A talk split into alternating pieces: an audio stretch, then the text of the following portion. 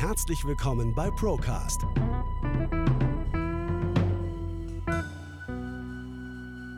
Der Podcast der ProLife GmbH.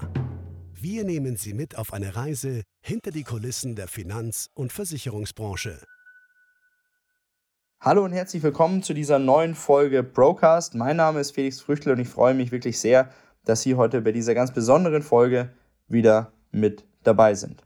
Denn ich habe mit dem internationalen Bestseller-Autor, mit einem Speaker und vielleicht mit dem gefragtesten Finanzmarktexperten in Deutschland ein sehr, sehr interessantes Gespräch führen dürfen. Ich spreche von niemand Geringeren als von Herrn Ernst Wolf. Viele von Ihnen werden ihn kennen, wahrscheinlich aufgrund seiner Publikationen, die er in den letzten Jahren veröffentlicht hat.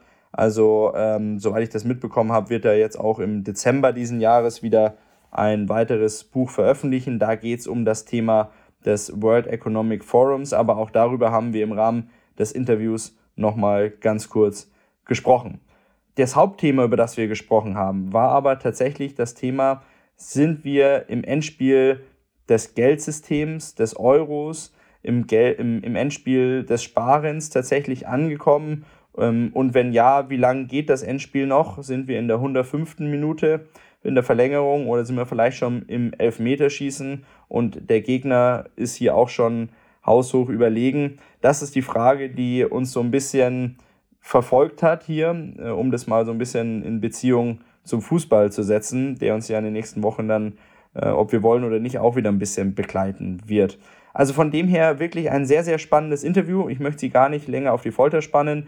Hören Sie zu, ähm, machen Sie sich Gedanken auf jeden Fall auch. Also es sind sehr, sehr versierte Hintergrundinformationen, die hier zur Verfügung gestellt werden. Und deswegen bin ich auch sehr, sehr glücklich, ihn als Interviewpartner gewonnen zu haben. Ich darf jetzt begrüßen Herr Ernst Wolf im Interview mit mir bei Procast. Ich wünsche Ihnen ganz, ganz viel Spaß und schön, dass Sie auch heute wieder mit dabei sind. Abonnieren Sie uns jetzt, um keine Folge mehr zu verpassen und immer up-to-date zu sein. Hallo Herr Wolf, schön, dass Sie heute bei uns mit dabei sind. Und ähm, ich möchte gleich mit einer ersten Frage äh, in den Raum starten und vielleicht dann auch eine kleine Beziehung zu der aktuell anstehenden Fußball-WM ähm, herstellen. Und zwar die Frage, die mich brennend interessiert, ist wirklich, sind wir bereits im Endspiel des Euros angekommen? Ja, ich denke, wir sind nicht nur im Endspiel des Euros angekommen, sondern im Endspiel des gesamten Weltgeldsystems. Äh, also eigentlich ist das Weltgeldsystem 2008 im Rahmen der Weltfinanzkrise zerbrochen. Es ist dann künstlich am Leben erhalten worden, und zwar dadurch, dass die Zentralbanken unendlich viel Geld ins System gespeist haben, also über 25 Billionen Dollar. Und dadurch, dass die, Finanz, äh, die, die Zentralbanken auch äh, die Zinsen immer wieder gesenkt haben. Also es gab zwischen 2008 und 2021 ungefähr 800 Zinssenkungen weltweit durch die Zentralbanken. Auf diese Weise ist ungeheuer viel Geld in das System hineingepumpt worden und die Umlaufgeschwindigkeit dieses Geldes hat man versucht äh, äh, aufrechtzuerhalten durch diese ganzen Zinssenkungen. Nur das große Problem ist, dass man im Jahr 2020, im März, April, an äh, das Ende dieser, dieser Maßnahmen geraten ist, weil man da bei den Zinsen bei Null angekommen ist. Und das weltweite Bankensystem, das weltweite Finanzsystem kann nicht auf Dauer mit Negativzinsen leben. Und deswegen sind wir tatsächlich seit äh, März, April 2020 im Endspiel. Es wird im Moment alles Mögliche versucht, um das, äh, das, System noch am Leben zu erhalten. Es wird aber gleichzeitig auch das System nach allen Regeln der Kunst geplündert, weil man eben weiß, dass es am Ende ist. Und was ganz wichtig ist, es wird im Hintergrund ein neues System aufgebaut. Ein System von digitalen Zentralbankwährungen. Das ist der Allgemeinheit zum großen Teil nicht bewusst. Dieses ganze Projekt wird weitgehend äh, im äh, Dunkel äh, vollzogen. Aber es gibt einige Webseiten, die ich den äh, Zuschauern auf jeden Fall oder den Zuhörern empfehlen würde. Also es gibt den CBDC Tracker auf, äh, im Internet, in dem, man in dem man sehen kann, wie viele Länder wie weit schon sind bei der Entwicklung dieses Projektes. Also führend ist im Moment China, die haben bereits 260 Millionen Wallets ausgegeben. Im Westen ist das alles viel schwieriger. Interessant ist auch noch, dass ein Projekt äh, der, des letzten Jahres weitgehend gescheitert ist. Man hat in dem äh, äh, am weitest entwickelten Industrieland Afrikas in Nigeria versucht, den E-Naira einzuführen. Und hat es da nur geschafft, insgesamt 260.000 Wallets zu verteilen. Also nur ein Promille dessen, was in China möglich gewesen ist. Und das Projekt gilt inzwischen als gescheitert. Also da wird im Hintergrund etwas versucht und ich denke, man wird auch versuchen, das weiter durchzuziehen. Aber natürlich bedeutet dieses digitale Zentralbankgeld, dass es mit der Demokratie äh, ein Ende hat, weil digitales Zentralbankgeld unterwirft uns alle finanziell den Zentralbanken und zwar zu 100 Prozent. Die können uns von allen Finanzflüssen abschneiden, individuelle Steuersätze uns geben, die können das Geld an ein Ablaufdatum binden, an regionale Vorgaben binden und auch an bestimmte Zwecke binden. Und deswegen meine Vermutung ist, dass man versuchen wird, das über das universelle Grundeinkommen einzuführen. Und um dieses universelle Grundeinkommen einzuführen, muss man einfach die Wirtschaft zerbrechen, die Leute äh, wirklich in große Not bringen. Und ich denke, das ist der Agenda, die im Moment verfolgt wird. Der Great Reset ist nichts anderes als der Versuch, die Leute wirklich in große soziale und wirtschaftliche Not zu bringen, um schlussendlich mit dem digitalen Zentralbankgeld aufzuwarten. Und was ganz interessant ist, ich habe ja gerade ein Buch über den WEF geschrieben, die Zusammenarbeit der Zentralbanken bei der Entwicklung von digitalem Zentralbankgeld wird vom WEF seit 2019 gesteuert. Hm. Jetzt kommt Werbung. Gefällt Ihnen der Procast genauso gut wie mir? Dann lassen Sie gerne eine 5-Sterne-Bewertung da, egal wo Sie uns hören. Wenn Sie mehr Informationen haben wollen, einen Themenvorschlag haben oder einfach nur einen Kommentar da lassen möchten, folgen Sie uns gerne auf unseren Social-Media-Kanälen. Die ProLife GmbH gibt es auf Instagram, Facebook, LinkedIn und seit neuestem auch auf TikTok. Wenn Sie lieber etwas zum Anschauen haben wollen, folgen Sie der ProLife GmbH auf YouTube. Hier gibt es jede Woche neuen Content und spannende Interviews mit Experten aus der Finanzwelt. Wenn Sie Themen haben, die Sie gerne im Procast diskutiert hätten oder selbst einmal zu Gast bei uns sein möchten, senden Sie eine Anfrage an info at prolife-gmbh.de. Wir freuen uns auf Ihren Input. Teilen Sie diesen Podcast mit Ihren Freunden und Kollegen. Unsere Mission ist es, finanzielle Bildung und ökonomisches Bewusstsein für jedermann zugänglich zu machen. Und das schaffen wir nur zusammen. Also, bewerten, liken, teilen. Das war's mit der Werbung. Jetzt geht's weiter. Wahnsinnig interessante Einblicke, Herr Wolf, die Sie uns hier jetzt am Anfang schon mal geliefert haben. Die Webseite, die Sie gerade genannt haben, die verlinken wir natürlich auch einmal unter dem Video, damit die Zuhörerinnen und Zuhörer sich das dann auch nochmal im Detail anschauen können, weil ich meiner Meinung nach das, das ganz, ganz wichtig ist. Jetzt haben Sie gerade eben schon einen ganz wichtigen äh, Punkt genannt, Herr Wolf, und zwar das Thema, ähm, die Wirtschaft muss, um dieses digitale Zentralbankgeld in dem Fall hier platzieren zu können, erst einmal so weit heruntergewirtschaftet werden, sage ich jetzt mal in Anführungszeichen, dass die Leute zum Beispiel über das bedingungslose Grundeinkommen offen sind ähm, diesem digital, dieser digitalen Währung gegenüber. Ähm, diese Inflation, die wir aktuell sehen, diese Kaufkraftentwertung und dieser Vermögensschwund, ist das schon der Schritt dahingehend, dass tatsächlich die Leute ähm, an ihre wirtschaftliche Existenz, an den Rande ihrer wirtschaftlichen Existenz gebracht werden? Ganz sicher, ganz sicher. Also man muss ja auch ein bisschen äh, differenzieren. Also wenn, wenn die Wirtschaft an die Wand gefahren wird, bedeutet das ja zunächst einmal, dass die, die am unteren Ende sind, die größten Opfer sind, dass die in der Mitte auch große Opfer sind, während die, die ganz oben schwimmen, natürlich ganz lange durch Durststrecken überstehen können. Also für mich ist es ganz eindeutig, dass was wir im Moment erleben, ist nicht nur, dass die unteren Einkommensschichten in äh, ganz große Schwierigkeiten gebracht werden, sondern dass vor allem der Mittelstand zerstört wird. Also wir haben ja in den letzten äh, zwei Jahrzehnten erlebt, dass die Plattformökonomie äh, über die Digitalisierung unglaublich an Einfluss und Macht gewonnen hat. Und diese äh, Plattformindustrie lebt eigentlich zum großen Teil davon, dass sie den äh, Mittelstand zerstört und, und ausplündert. Also ganz extremes Beispiel dafür ist das Unternehmen Amazon, das Hunderttausende von Einzelhändlern aus mhm. dem äh, Geschäft gebracht hat. Andere Beispiele sind Uber, die das Taxigeschäft weitgehend kaputt gemacht haben weltweit. Dann gibt es Airbnb, die die, äh, das, äh, die Hotellerie teilweise kaputt gemacht haben oder die die äh, Unternehmen wie Lieferando, die die Gastronomie ausgeplündert haben. Also was wir im Moment erleben, ist ein Generalangriff auf den Mittelstand. Und das, was sehr traurig ist, ist, dass der Mittelstand das zum großen Teil bis heute nicht wirklich erkannt hat.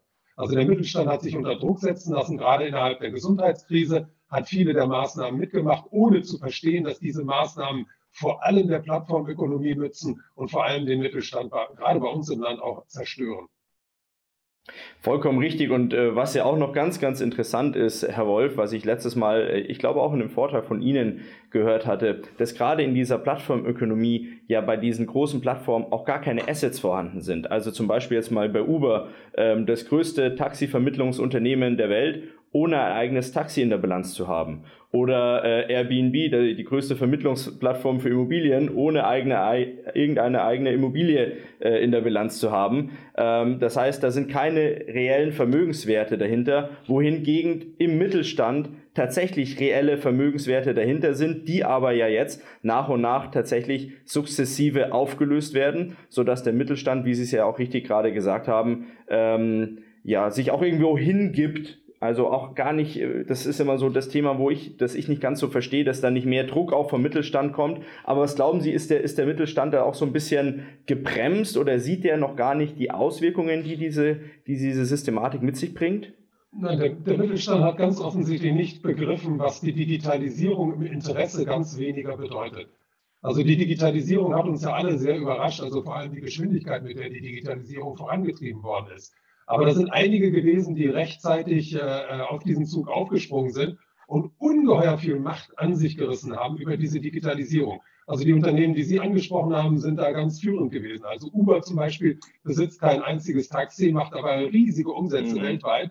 Allerdings darf man auch nicht vergessen, dass Uber über ungefähr acht Jahre mit Verlust gearbeitet hat. Das ist ganz interessant. Also das ist das, ist das alte Preisdumping, was wir ja schon seit Jahrzehnten kennen, was sich aber wirklich nur die ganz Großen leisten können. Also kein kleiner Einzelhändler kann sich Preisdumping gegenüber seinen Nachbarn leisten. Aber große Konzerne können das tun. Und das Internet bietet natürlich die Möglichkeit, das auf eine ungeheuer äh, äh großartige Art und Weise durchzuziehen. Also Uber zum Beispiel hat als Großinvestor im Hintergrund den saudischen Staatsfonds. Also das ist ein mehrere hundert Milliarden schwerer Staatsfonds und dem ist es ganz egal, wenn er in einem Jahr mal zwei, drei Milliarden verliert oder über acht Jahre auch mal 15, 20 Milliarden verliert. Der hat nur das Ziel, am Schluss diesen Markt zu beherrschen. Und das ist das auch, was der Mittelstand nicht verstanden hat, dass diese Plattformökonomie ganz lange mit Verlust arbeiten kann oder mit geringen Gewinnen, mit sehr wenig Personal, aber dass die darauf abzielen, den Weltmarkt zu erobern. Also früher war das so, dass Unternehmen, also die ganzen normalen mittelständischen Unternehmen, die haben erstmal lokal angefangen, regional dann weitergemacht, sich national ausgebreitet und wenn sie Glück haben, dann konnten sie anschließend auch international arbeiten. Wenn Sie heute ein Plattformunternehmen äh, äh, gründen, dann tun Sie das meistens in der Form eines Startups und diese Startups suchen sofort nach ganz großen Geldgebern mhm. und zielen sofort auf den Weltmarkt. Und damit sind sie den, den Einzelhändlern natürlich dem, dem, dem normalen Mittelstand bei weitem überlegen. Und der hat überhaupt gar keine Chance gegen. Die Frage ist, wie könnte man die ganzen, diese ganzen Problematiken lösen? Es gibt nur eine, eine Möglichkeit, das zu lösen. Man muss das Internet entweder entkommerzialisieren oder vollständig demokratisieren. Und wie wäre das möglich? Das wäre eigentlich nur möglich dadurch, dass man die Lizenzen und die Patente im Internet freigibt. Weil es gibt genügend Plattformen, die zum Beispiel so als Open Source arbeiten. Mhm. Und wenn das dem Mittelstand dann zur Verfügung gestellt würde, dann würde der Mittelstand sogar von der Digitalisierung profitieren. Wenn also jeder mittelständische Unternehmer die Chance hätte, sich im, im äh, Internet zu präsentieren, auf die gleiche Art und Weise wie die Großen, dann glaube ich, würden die Leute eher in der eigenen Region einkaufen, um da zu stabilisieren, zu wirken. Weil das große Problem ist ja, dass diese großen Internetfirmen, die Plattformökonomie, dass die die gesamte Wirtschaft total destabilisieren.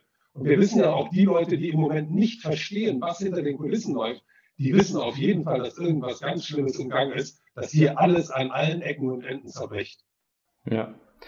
Herr Wolf, Sie sprechen auch immer wieder über den Great Reset und ähm, das auch immer im Zusammenhang mit dieser unfassbaren, schier unfassbaren Geldmenge, die ja ähm, die Zentralbanken in den letzten Jahrzehnten hier angehäuft haben. Ich meine, man muss sich ja nur mal äh, die Bilanzsumme zum Beispiel der EZB äh, an den, äh, zu, zur Seite ziehen und dann sieht man, dass eine sehr, sehr steile Kurve da vorhanden ist, über 1100 Prozent äh, Vermehrung in den letzten 20 Jahren. Ähm, vielleicht nochmal für unsere Zuhörer, dieses Thema Great Reset, wie darf man sich das vorstellen? Ist es so, dass ich ähm, von einem Tag auf den anderen in der Früh aufstehe und dann hat sich die Welt komplett gedreht, der Euro ist nichts mehr wert, ich kann nicht mehr einkaufen, es gibt keine Waren mehr? Oder äh, wie, wie kann man sich das vorstellen?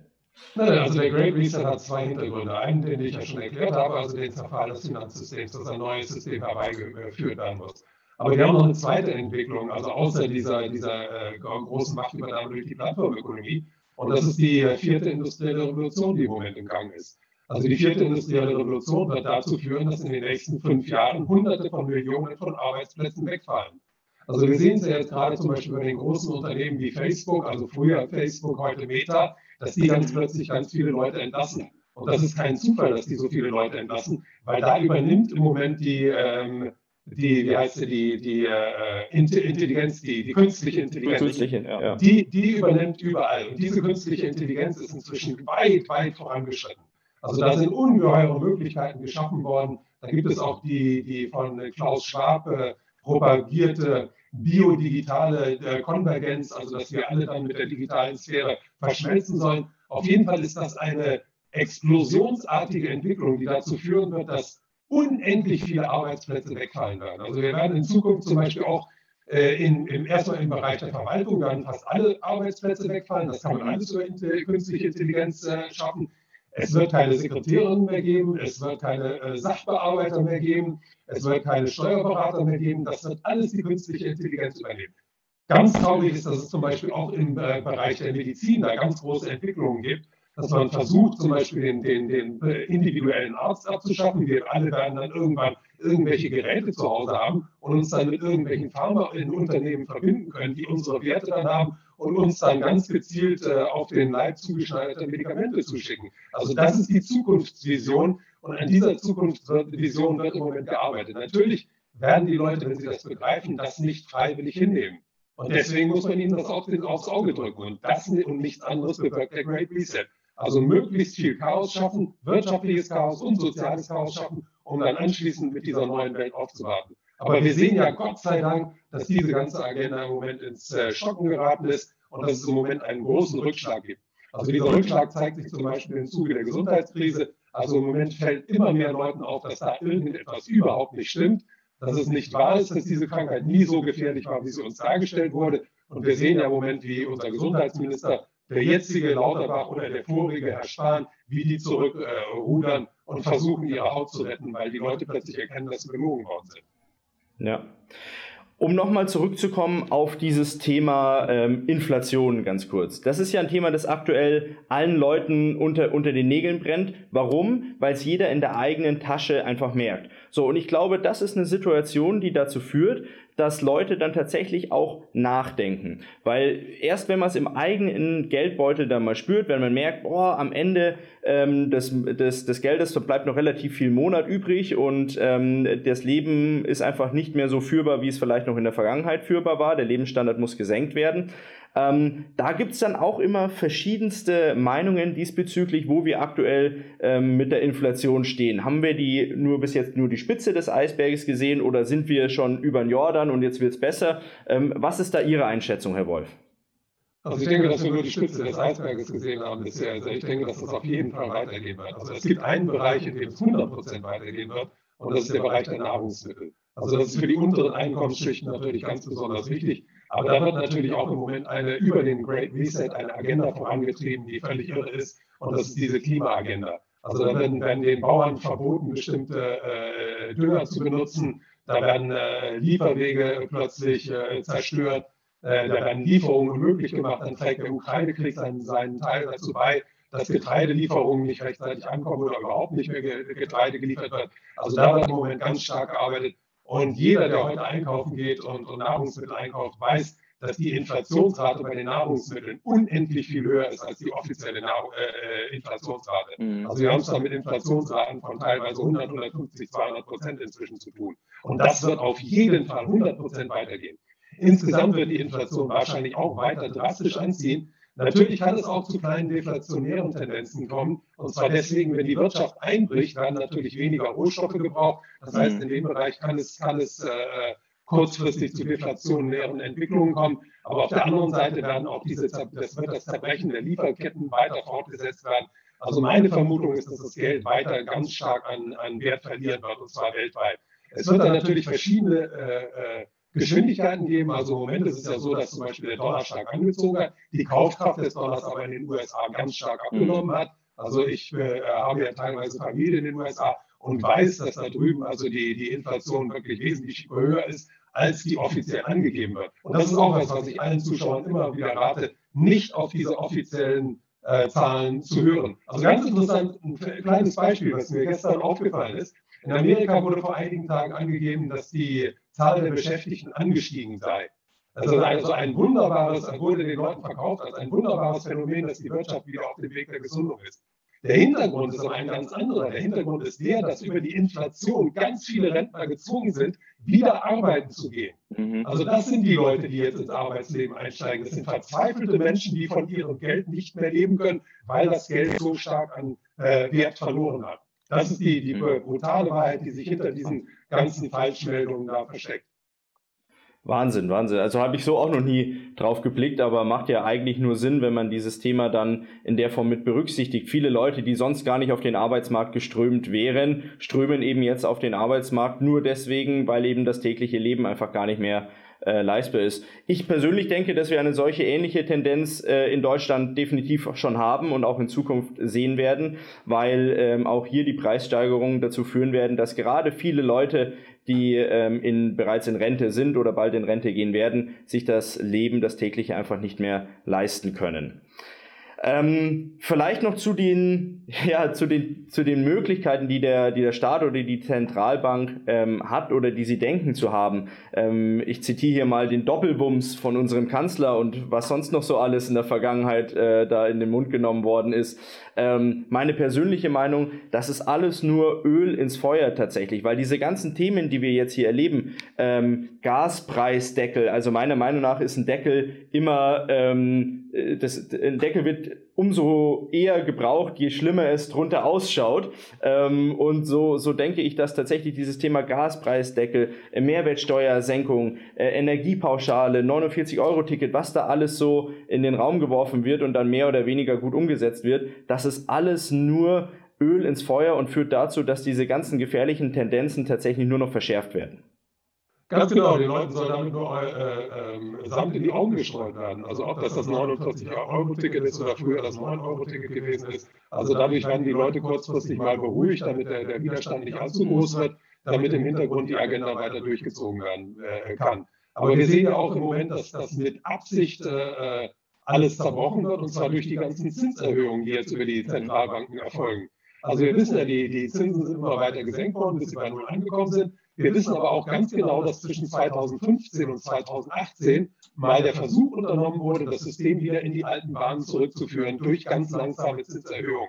Das ganze Ergebnis dieser Sache war eine Katastrophe, nämlich zu 2018 der größte Einbruch an den Aktienmärkten seit 80 Jahren. Daraufhin haben die Zentralbanken umgesteuert. Dass die jetzt dieses gleiche äh, äh Projekt nochmal durchführen, ist nichts anderes als ein vorsätzliches Zerbrechen der Wirtschaft und zwar des Mittelstandes weil die großen Unternehmen sitzen alle auf riesigen Bargeldbeständen und auf riesigen Assets, während der Mittelstand mehr oder weniger gezwungen ist, von der Hand in den Mund zu leben. Das heißt, Zinserhöhungen belasten vor allem den Mittelstand. Und das macht den Mittelstand jetzt kaputt. Und da wird der Mittelstand jetzt im Moment wirklich also mit, mit voller äh, Kraft gegen die Wand gefahren. Und wir erleben es ja, wir haben ja schon einige äh, Pleiten, einige Insolvenzen ja. erlebt. Und es wird eine ganze Kette von Insolvenzen geben. Und die Zukunft da sieht absolut nicht rosig aus. Ja, also da kann ich Ihnen zu 100% recht geben und ähm, das Thema ist, dass diese, diese Einschläge der Insolvenzen, die kommen immer näher. Jetzt auch bei uns hier in Ingolstadt. Man kennt mittlerweile Leute, die gezwungen sind, ihr Geschäft aufzugeben, obwohl es einwandfrei läuft ähm, aber die halt einfach aufgrund dieser gestiegenen Energiekosten gar nicht mehr das Geschäft zur Verfügung stellen können, können oder die Preise so derart erhöhen müssten, dass kein Mensch mehr ihre Dienstleistungen oder ihre Waren in Anspruch nehmen würde. Ja, also äh, wirklich eine sehr, sehr drastische Situation. Und neben dem Mittelstand, der hier an die Wand gefahren wird, sind es doch vor allem auch äh, wir alle, also die Sparer, die in den letzten Jahren tatsächlich Geld an die Seite gelegt haben, äh, die Deutschen haben 8 Billionen Euro an Geldversprechen, das heißt irgendwo auf der Bank, in Versicherungen oder sonst irgendwo geparkt, vermeintlich sicher. Ähm, das sind doch auch diejenigen, die jetzt durch diese Inflation derzeit ihrer Kaufkraft ähm, äh, entnommen werden. Ja, auf jeden Fall. Also es ist eine ganz gefährliche Situation. Man sollte der, der Situation nicht einfach so tatenlos zusehen und zuschauen, wie das Geld da seinen Wert verliert, sondern man sollte da rechtzeitig also bestimmte Maßnahmen ergreifen. Also ganz wichtig finde ich, dass man da in Sachwerte selber investiert. Also ich schlage den Leuten da einmal vor, in die Edelmetalle zu investieren, weil Edelmetalle, also Gold und Silber, haben sich über 3000 Jahre gehalten. Das ist der absolute Rückhalt in schlimmen Zeiten. Und man darf nicht vergessen, in diesem Jahr, das ist übrigens in den Mainstream-Medien irgendwo erschienen, in diesem Jahr, alleine in diesem Jahr 2022, haben die großen Zentralbanken 700 Tonnen äh, Gold gekauft. Also das sind die größten Goldkäufe seit 1967. Also unglaublich, seit einem halben Jahrhundert haben die nicht so viel Gold gekauft wie in dieser Situation. Und da stecken natürlich eiskalte Profis dahinter, die wissen, was die äh, Stunde geschlagen hat. Und deswegen kann ich eben nur sagen, also äh, verlasst euch nicht darauf, äh, behaltet ein gewisses Maß an Bargeld auf jeden Fall vor. Also ich rate jedem Menschen, für mindestens zwei bis drei Monate Bargeld vorzuhalten, falls es zu Bankschließungen kommt, weil das äh, gesamte Finanzsystem ist absolut in Schwierigkeiten und es kann sein, dass das dann irgendwann zu dem Bank Holiday führt, dass Banken geschlossen werden. Und auf der anderen Seite ist es so, wenn dieser Bank Holiday dann tatsächlich äh, stattfindet, dann kann man nur noch an die Automaten gehen und da haben wir ja gesehen in Griechenland und auf Zypern, was dann passiert, dann kommt man nur noch pro Tag am, im, im, äh, im Endeffekt nur noch an 20 bis 50 Euro und das reicht natürlich nicht, gerade für den Mittelstand. Also der sollte da vorsorgen, also Reserven für zwei bis drei Monate auf jeden Fall beiseite legen, aber ansonsten langfristig denken und äh, in, die, in das einzig wirkliche, wahre Geld äh, investieren und das ist bis heute, das sind die Edelmetalle, das sind Gold und Silber. Vollkommen richtig. Und um vielleicht da eine kleine Anekdote mit reinzubringen, damals, als tatsächlich auf Zypern die Banken geschlossen hatten, wo es diese Bankholidays gab, da war ich tatsächlich damals äh, im Urlaub in Zypern. Ich hatte das Glück, ja, ich hatte das Glück, äh, als Tourist dort zu sein. Das heißt, ich durfte an den äh, Flughafen fahren und dort tatsächlich auch eine gewisse Summe Bargeld jeden Tag abheben. Aber man hat sofort gemerkt, dass die gesamte Wirtschaft, wenn man essen gegangen ist oder wenn man irgendwo was eingekauft hat, dass sie sofort umgestellt hat. Es ging nur noch um Bargeld. Es ging tatsächlich nur noch um Tauschen, nur noch um Tauschgeschäfte. Die Karte war wertlos. Ähm, und das, das war so bezeichnend, weil es geht von einem auf den anderen Moment. Das bedeutet nicht, dass das Leben komplett einfriert. Das war dort nicht der Fall, sondern dass tatsächlich die Leute sich darauf fokussiert haben, was hat einen Wert. Es war wichtig, Waren zu haben, es war wichtig, Bargeld zu haben und es war wichtig, Tauschmittel zu haben. Deswegen ähm, das vielleicht noch so als kleine Anekdote, weil ja viele Leute auch immer sagen, na ja, das ist in unserem entwickelten Europa ist das nicht möglich und das kann ich mir nicht vorstellen. Naja, wir haben ja alles schon gesehen. Also von dem her, äh, diese, dieser Illusion sich hinzugeben, dass in Europa ähm, Banken nicht schließen könnten, Versicherungen nicht äh, pleite gehen können oder dergleichen, ähm, das ist ja tatsächlich nur eine reine Illusion. Ja, man kann auch ein Beispiel dafür anführen. Also in England ist ja vor kurzem die Premierministerin Liz Truss entlassen worden und durch den ehemaligen Finanzminister ersetzt worden. Und der Hintergrund, der war, dass das Pfund in so große Schwierigkeiten geraten ist, dass man die Staatsanleihen, die britischen Staatsanleihen nicht mehr an den Mann bringen konnte und dass dadurch diese ganzen Pensionsfonds ins Schwimmen geraten sind. Also da war es schon mal wieder ganz kurz vor, einem, vor einer großen Katastrophe. Man hat das Ganze jetzt gerade noch mal über eine konzertierte Aktion durch mehrere Zentralbanken wieder äh, gerade so hingebogen. Aber irgendwann wird der Punkt erreicht sein, wo das nicht mehr hingebogen werden kann. Ja. Also man muss wirklich im Moment davon ausgehen, dass wir wirklich an einem seidenen Faden hängen und dass es jederzeit äh, äh, zu einem riesigen Einbruch kommen kann. Ja, also die gleiche Situation, da hatte ich auch mal ein Video schon mal gemacht diesbezüglich, ähm, haben wir ja auch bei den deutschen Lebensversicherungsgesellschaften, die massig in süd- und osteuropäische Staatsanleihen investiert sind, die natürlich in der aktuellen Phase der steigenden Zinsen die alten Anleihen jetzt massiv an Wert verlieren.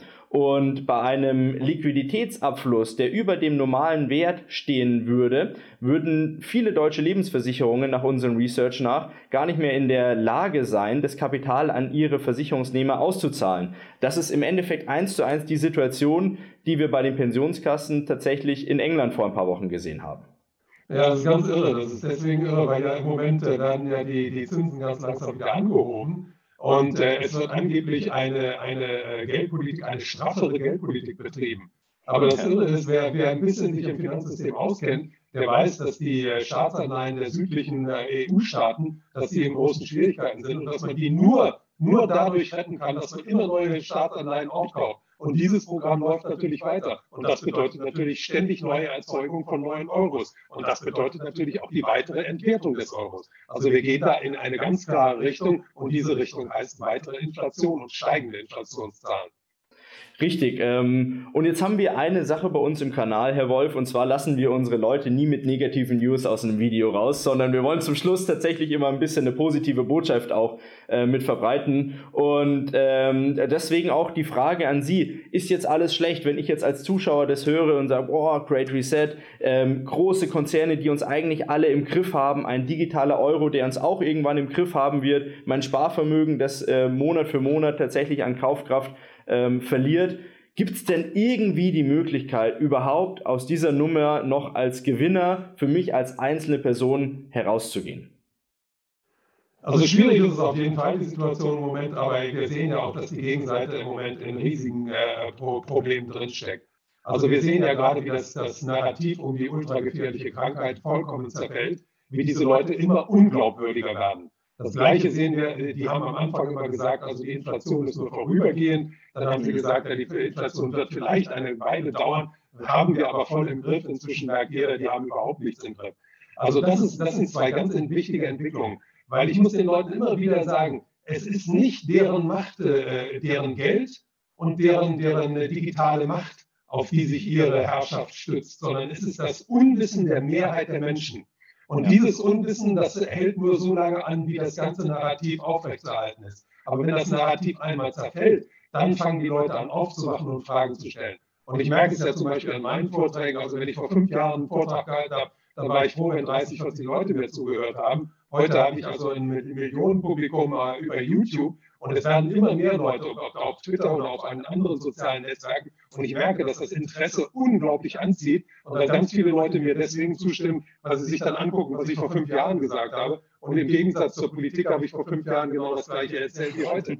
Also ich meine, der Nährboden für Aufklärung ist im Moment äh, äh besser, besser denn je weil eben das die offiziellen Narrative so schnell zerfallen. Und da muss man einfach dranbleiben. Natürlich wird es eine, eine schwierige Zeit werden. Also die Inflation werden wir nicht sofort in den Griff kriegen. Äh, wir werden trotzdem mit, mit vielen Unternehmenszusammenbrüchen leben. Aber diese ganzen Zusammenbrüche werden dazu führen, dass ganz viele Leute aufwachen und dass ganz viele Leute Fragen stellen werden und die richtigen Antworten suchen werden. Und man darf sich, man muss sich an eins erinnern alle großen Erfindungen in der Geschichte der Menschheit und alle großen Umwälzungen sind immer in Notsituationen gemacht worden. Die sind nicht dann gemacht worden, wenn die Leute mit dem Drink in der Hängematte bei 30 Jahre, bei 30 Grad draußen vor sich hingedämmert haben, sondern sie sind dann gemacht worden, wenn es an den, an den Fragen der Menschen ging. Und mhm. an denen geht es jetzt im Moment und deswegen haben wir die Chance, auch mit unserer Aufklärung hier unseren Teil dazu beizutragen.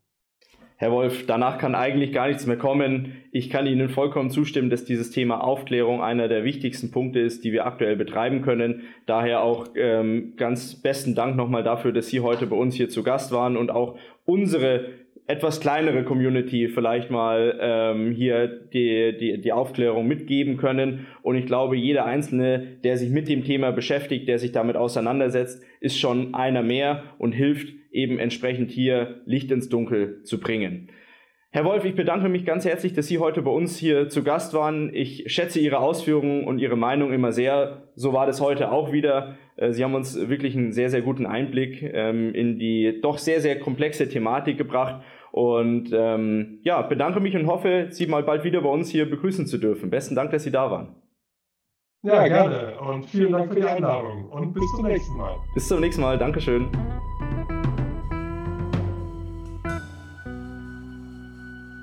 Bis zur nächsten Folge Procast.